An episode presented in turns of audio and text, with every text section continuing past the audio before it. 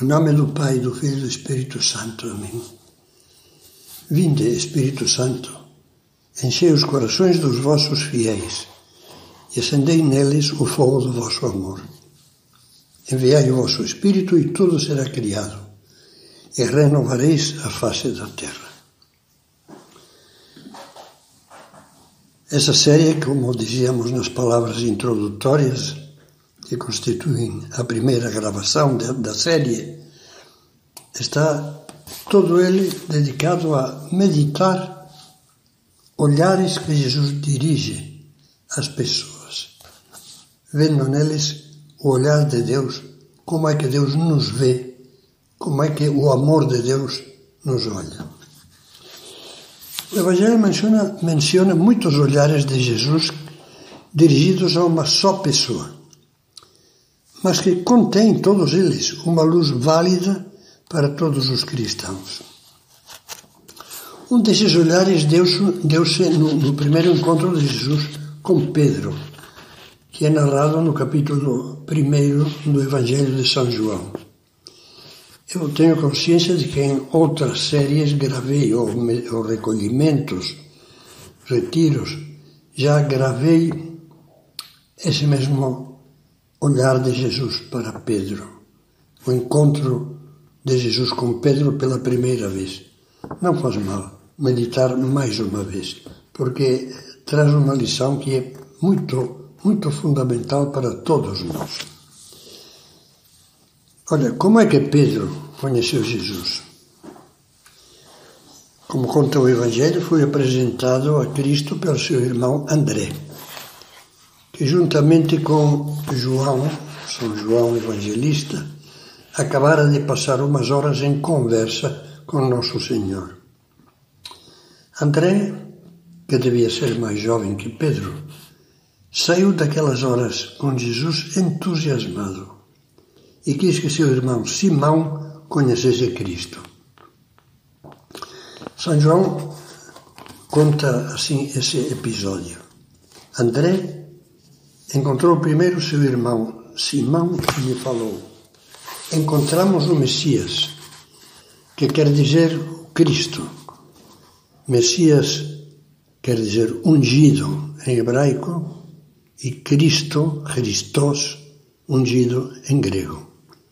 Encontramos o Messias, diz André, entusiasmado, e conduziu seu irmão até Jesus. E agora preste bem atenção a isso. Olhando para ele, Jesus disse-lhe: Tu és Simão, filho de João. Tu te chamarás Cefas, que quer dizer Pedro. Tu és.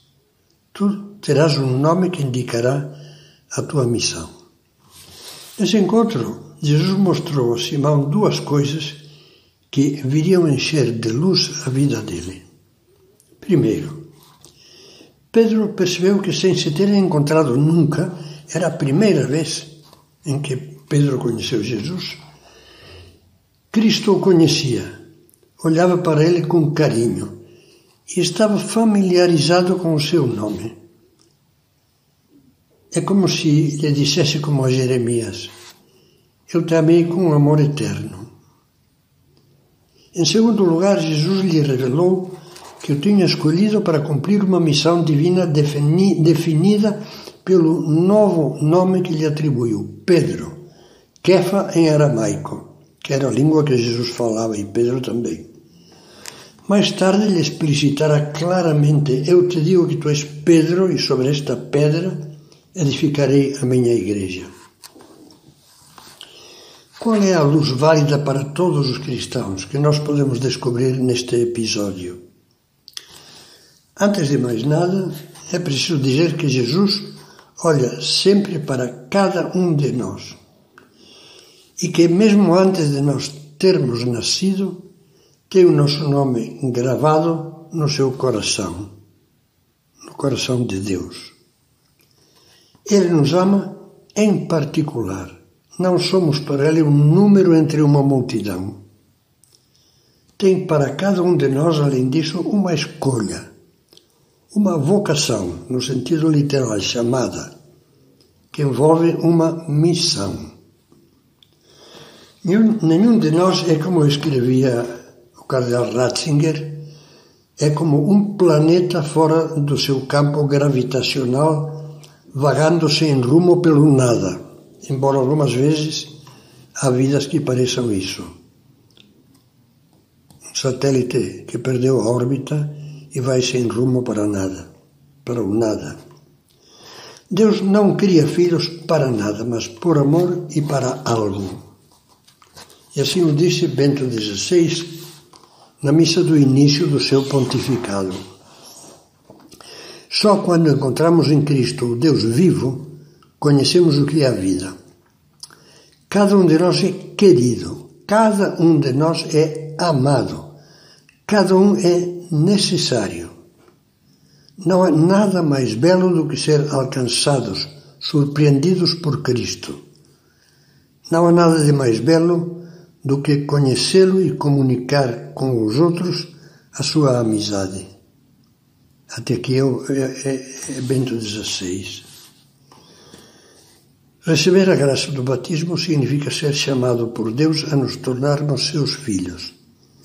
Como diz São Paulo, filhos muito amados. São João, por seu lado, escreve na primeira carta Vede que prova de amor nos deu o Pai, que sejamos chamados filhos de Deus, e nós o somos, diz também entusiasmado, nós o somos.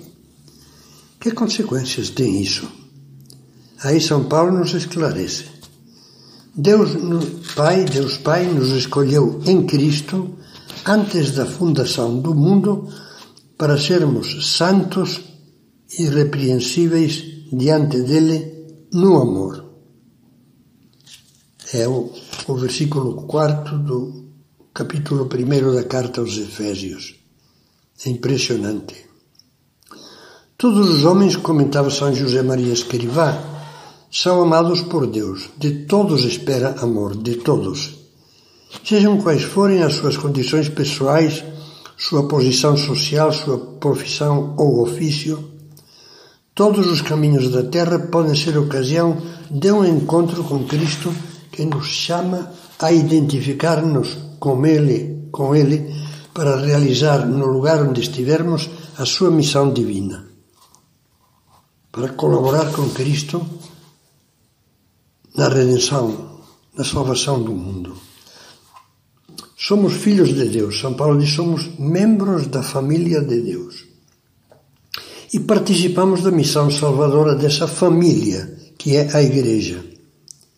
A Igreja é um, é um mistério divino, embora feita por homens e, e tenha coisas excessivamente humanas, até no sentido de excessivas fraquezas, misérias, pecados, etc., nos homens que a compõem. Mas é um mistério divino que recebe vários nomes. Ela é o corpo místico de Cristo, ela é a família de Deus, etc. Nós não somos alheios aos planos, planos redentores de Deus que Cristo realizou e confiou a continuar com esses planos, confiou à Igreja, da qual todos fazemos parte. Não somos alheios aos planos redentores de Deus, nem só espectadores deles. Fazemos parte ativa. Para isso, Deus a muitos chama, chama muitos. É sua vocação a santificar-se como esposos e pais, construindo um ideal cristão de família, e aí está sua missão. A outros como sacerdotes ou religiosos, servindo com toda a alma a Deus e aos irmãos. Alguns como leigos, cristãos comuns, que se dedicam a Ele trabalhando no meio de, do mundo e se empenham em santificar todas as tarefas honestas em fazer do trabalho e dos deveres cotidianos um caminho de santificação e de apostolado. Essa é, por exemplo, a vocação dos membros do Opus Dei. São José Maria resumia em poucas palavras a união inseparável que existe entre a vocação do cristão e a sua missão no mundo.